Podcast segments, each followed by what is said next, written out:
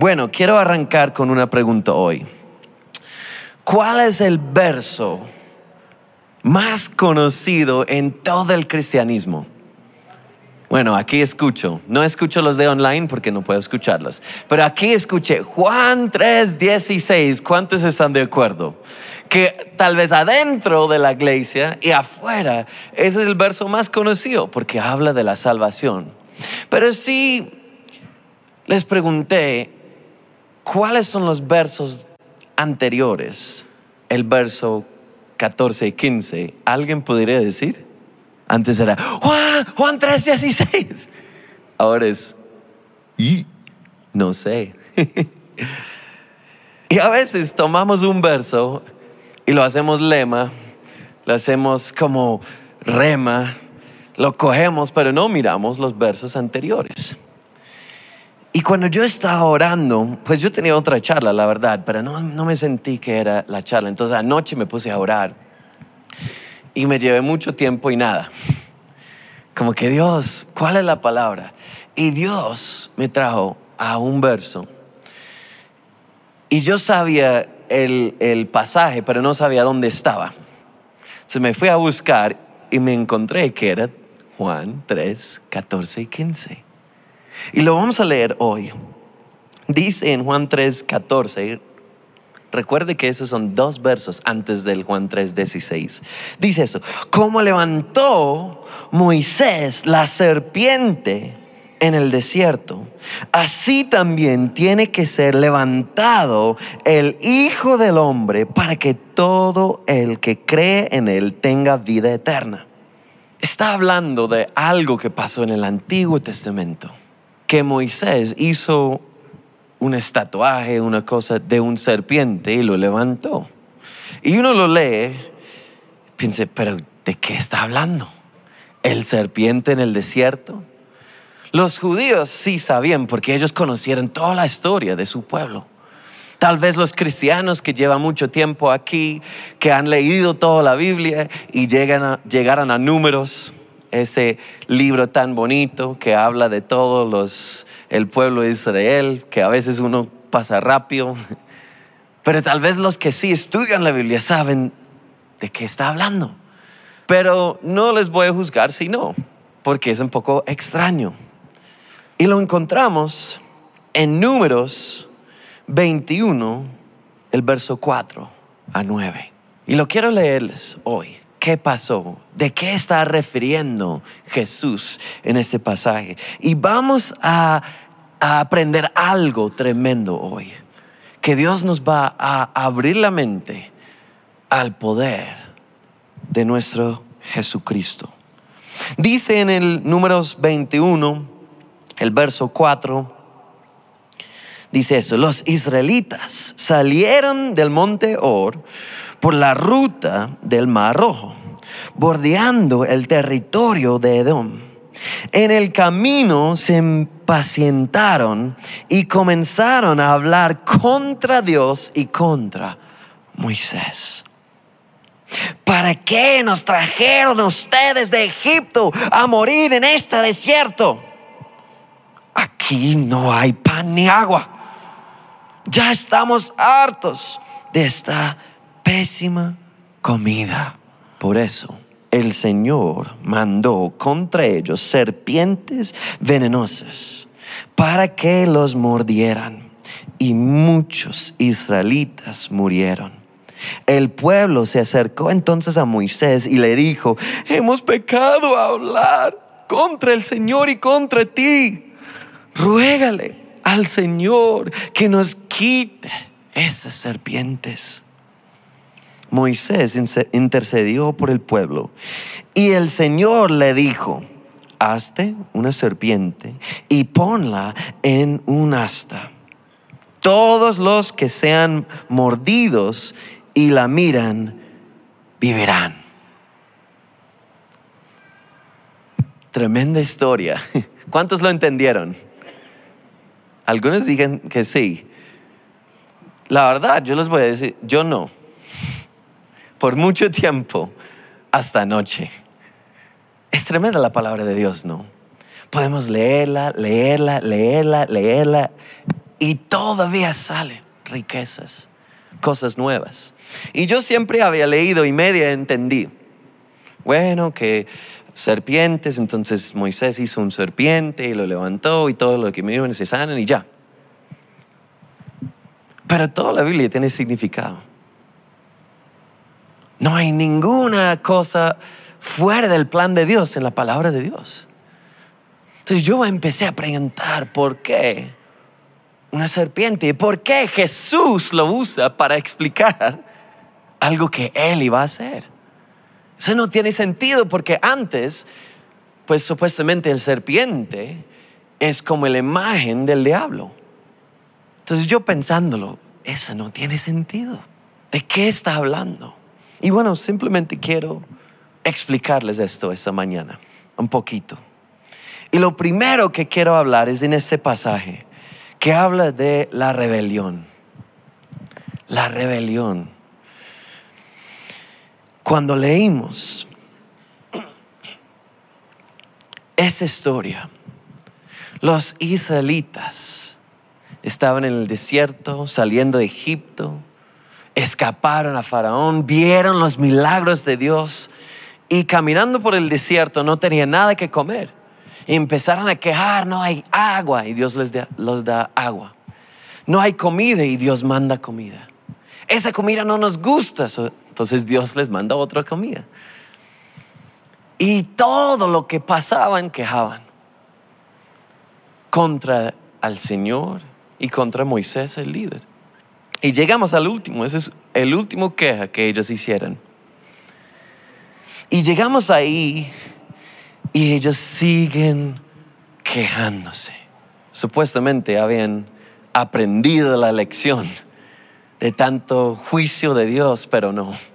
Y siguen quejando. Esa comida no nos gusta.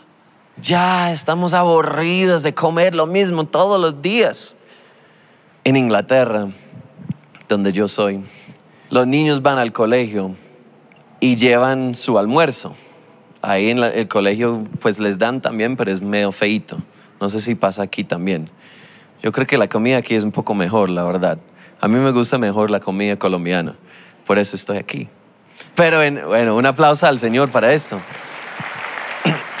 Pero los niños cuando van al colegio, a veces los papás faltan un poquito de creatividad en su almuerzo. Entonces lo hacen lo mismo todos los días. El sándwich con el queso, el jamón, unas papas, una fruta y algo de chocolate. Algo dulce como al final. Y los niños cada vez llegan al almuerzo con la expectativa de qué va a ser hoy y abren es lo mismo. Otra vez, sándwich. Yo quería algo diferente. Yo quería comer algo diferente. Y van a la mamá, mami, por favor, hazme algo diferente. Entonces la mamá piensa, prepara, y arma el sándwich en, vez de poner queso, jamón, pone jamón y queso. Y ya, solucionado. Así eran los israelitas. No queremos comer más. Esto. Empiezan a quejar. ¿Por qué? Y la clave aquí es, aquí, es en el verso 4. Dice, en el camino se impacientaron. La rebelión casi siempre viene de la impaciencia. Cuando somos impacientes para algo, por algo. Y por eso caímos en el pecado.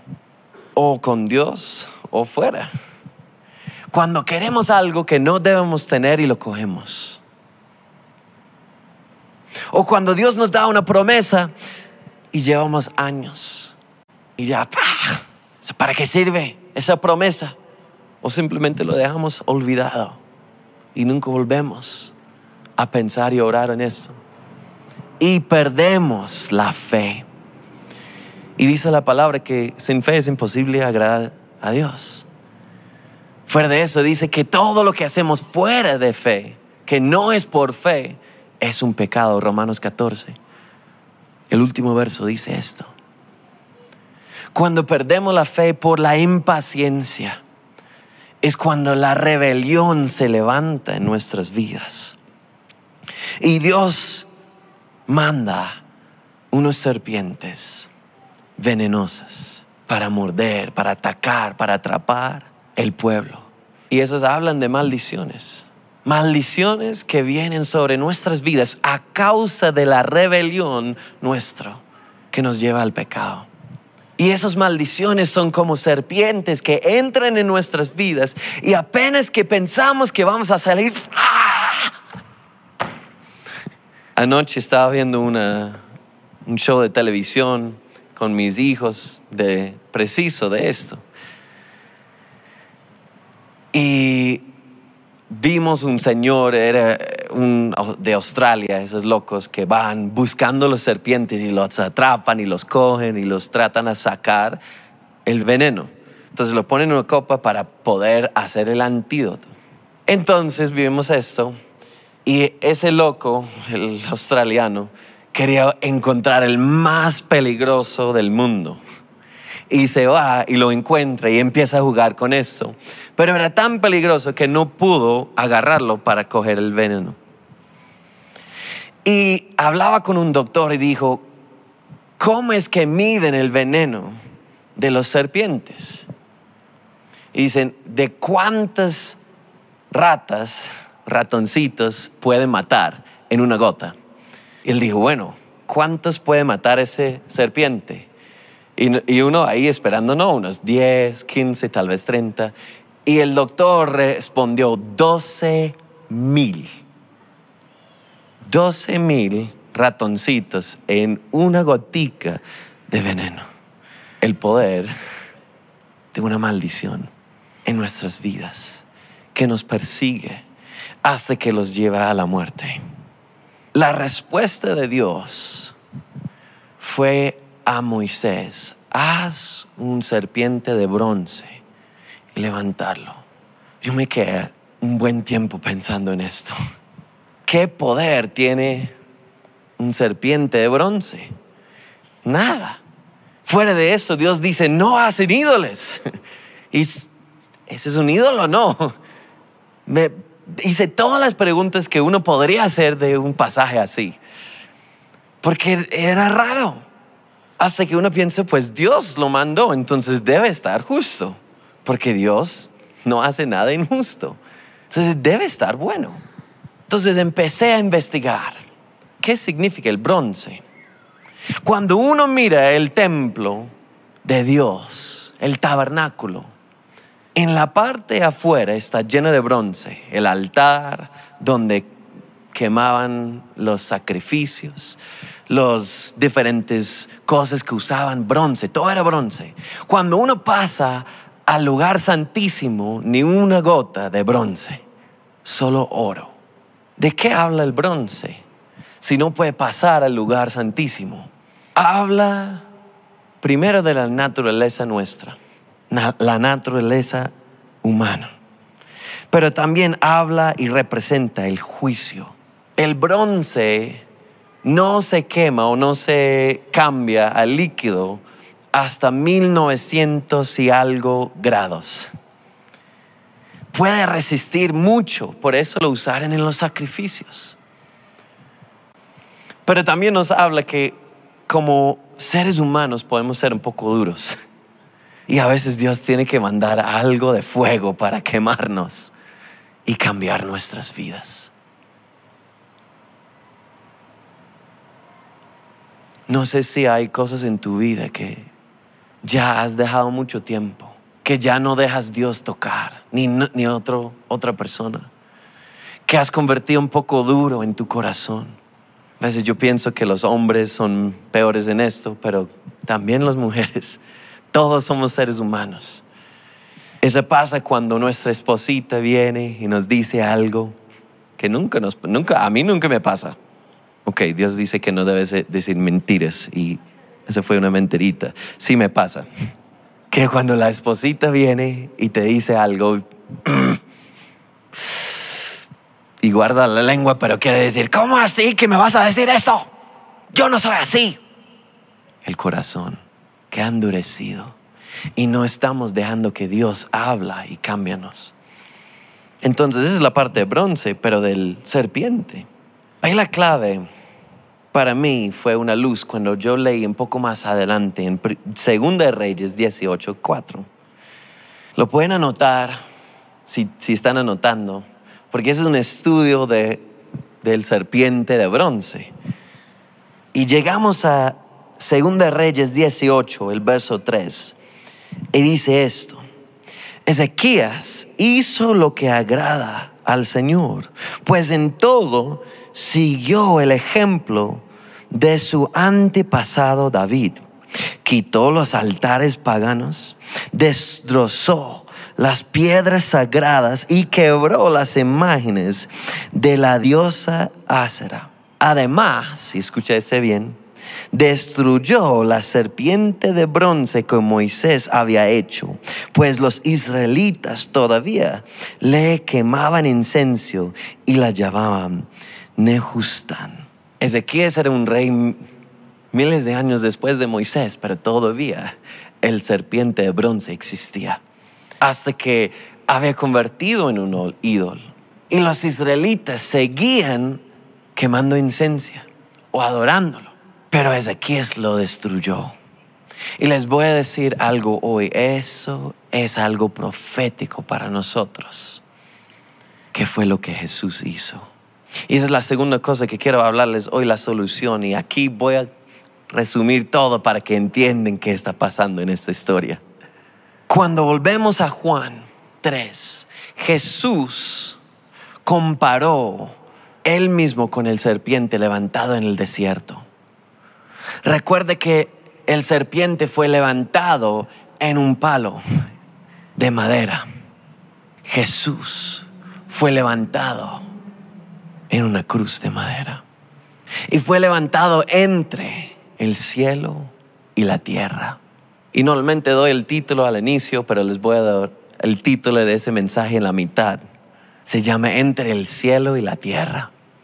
Porque Jesús fue levantado en la cruz entre el cielo y la tierra. Porque Él intercedió por nosotros. Pero mire esto. Y ese es donde llegamos a la raíz de esa historia. Antes de Jesús, ¿quién era el que reinó en el lugar entre el cielo y la tierra? El serpiente. El serpiente que hable de Satanás, el diablo, el dragón, el serpiente que nuestro pastor nos explica las cuatro caras, él tenía dominio entre el cielo y la tierra. Y por eso no pudimos conectar con nuestro Dios. Pero en el momento que Jesús fue levantado en la cruz, ¿qué pasó? El serpiente fue lanzado a la tierra fue destruida en este lugar. Y ya no reina más Satanás en este lugar, sino Jesús, porque ganó la corona a través de la cruz y ya está reinando sobre la tierra y entre la tierra y el cielo. Y nosotros podemos entrar en el cielo porque Jesús ha hecho todo en la cruz. Y esa comparación que Jesús estaba haciendo. No era diciendo que Él era como el serpiente, sino Él era reemplazando el serpiente. Y ya no el serpiente va más sobre las vidas de los seres humanos si aceptan. Y esa es la clave. Volvemos a Juan 3. ¿Qué dice de esto? De Juan 3 dice, para que todo el que crea en Él tenga vida eterna. Ahora los israelitas, cuando estaba levantado el serpiente, tenían que mirar al serpiente. No adoraban al serpiente, no tenían que hacer nada más, no tenían que tocarlo, solamente mirar. ¿Y por qué mirar? Porque el serpiente los recordaban de su pecado y rebelión. Los israelitas sabían la historia de Génesis capítulo 3. Ellos conocían que fue Moisés que escribió Génesis. Y estoy seguro que él contaba a todos ellos la historia del serpiente y los primeros seres humanos, Adán y Eva. Entonces cuando se levantó un serpiente y ellos lo miraban, recordaban que fue por su rebelión. Estaban recibiendo un juicio. Y por esto se sanaban. Pero hoy en día, que Jesús estaba levantado sobre la tierra, no es que miramos a la cruz, sino creemos en la cruz. Y yo quiero decirles algo, en el Antiguo Testamento uno cree lo que ve. En el Nuevo Testamento uno ve lo que cree. O sea que en el Antiguo primero viene lo que vemos y ahí creemos. En el Nuevo Testamento primero viene qué? La fe. Lo que creemos antes que lo que vemos. Y Dios mismo, Jesús dijo, bendito el que cree que no ha visto. Y yo les digo hoy, hoy, no es que hemos visto la cruz como esa serpiente real enfrente de nosotros, pero sí, yo estoy 100% seguro que dos mil años atrás vino un hombre que se llamaba Jesús y dio su vida en la cruz por mí, por ti y por todos los seres humanos en esa tierra. Estoy convencido. Hay más evidencia para la existencia de Jesús que los diferentes en periodos romanos. Hay más evidencia para que Jesús estuviera en la tierra que por muchas cosas en la historia que dijimos que son cierto. Y hay gente que todavía negan que Jesús existía. Qué tontos. Si usted no cree en Jesús hoy, tienes la oportunidad de recibirlo en tu corazón por la fe. Y como los israelitas miraban al serpiente y fueran sanados, ustedes pueden recibir Jesús a través de la cruz en tu vida y Él va a traer victoria en todas las áreas de tu vida. Ya Satanás no tiene control porque Jesús fue levantado sobre la tierra entre el cielo y la tierra y conquistó todo ese esfero de los cielos. Y termino hoy leyendo este verso, porque tanto amo Dios al mundo, que dio su Hijo unigénito, para que todo el que cree en Él no se pierda, sino que tenga vida eterna. ¿Cuántos lo creen hoy? ¿Cuántos dan un aplauso fuerte a Dios hoy? Entonces, para resumir, yo no entendí ese, ese pasaje bien hasta que miré la comparación entre serpiente y Jesús. Y la conclusión es muy sencillo. Ya no hay un serpiente levantado sobre tu vida que trae maldición, que trae dificultad, que trae control, que trae pecado, que trae la ley, sino ya hay una persona levantado sobre tu vida en la cruz, que aunque habla de muerte, que tal vez pensamos que la muerte es lo fin de todo, pero Jesús giró todo, cambió el aspecto de todo y a través de su muerte ganó la victoria de la vida. Y si nosotros a través de la fe fijamos nuestros ojos en la cruz, si podemos levantar nuestros ojos espirituales para ver Jesús, visualizarlo en la cruz, ahí está la plenitud de la respuesta, la solución para todo tus necesidades todo lo que necesitas. Hoy voy a invitarles a poner en pie. Ese mensaje es sencillo. Y es eso. Acepta a Jesús como rey de tu vida. Acepta a Él que ganó todo a través de su muerte. En el momento más inglorioso ganó la gloria. En el momento de dificultad, en el momento donde uno pensaba que ya había perdido todo, ganó todo. En el momento de su muerte, en la cruz, ganó la vida. Yo no sé por qué, o yo no sé lo que estás pasando hoy, o la razón por qué has llegado aquí o estás viendo en YouTube online. Yo no sé si estás enfrentando la muerte. Yo no sé si estás enfrentando una dificultad, una maldición tan alto que no sabes cómo pasarlo. Los serpientes más venenosas del mundo pueden matar un ser humano en minutos. Y uno pasa por dolor más fuerte que uno esperaba. Una maldición nos mata, nos destruye la vida, nos quita todo. Hoy hay una solución. Tal vez estás enfrentando una enfermedad y no sabes cómo superarlo. Tal vez estás enfrentando una dificultad en la familia. Hay muchos hoy contagiados por ese virus que ha entrado como un serpiente a atacar nuestras familias, a quitar la vida.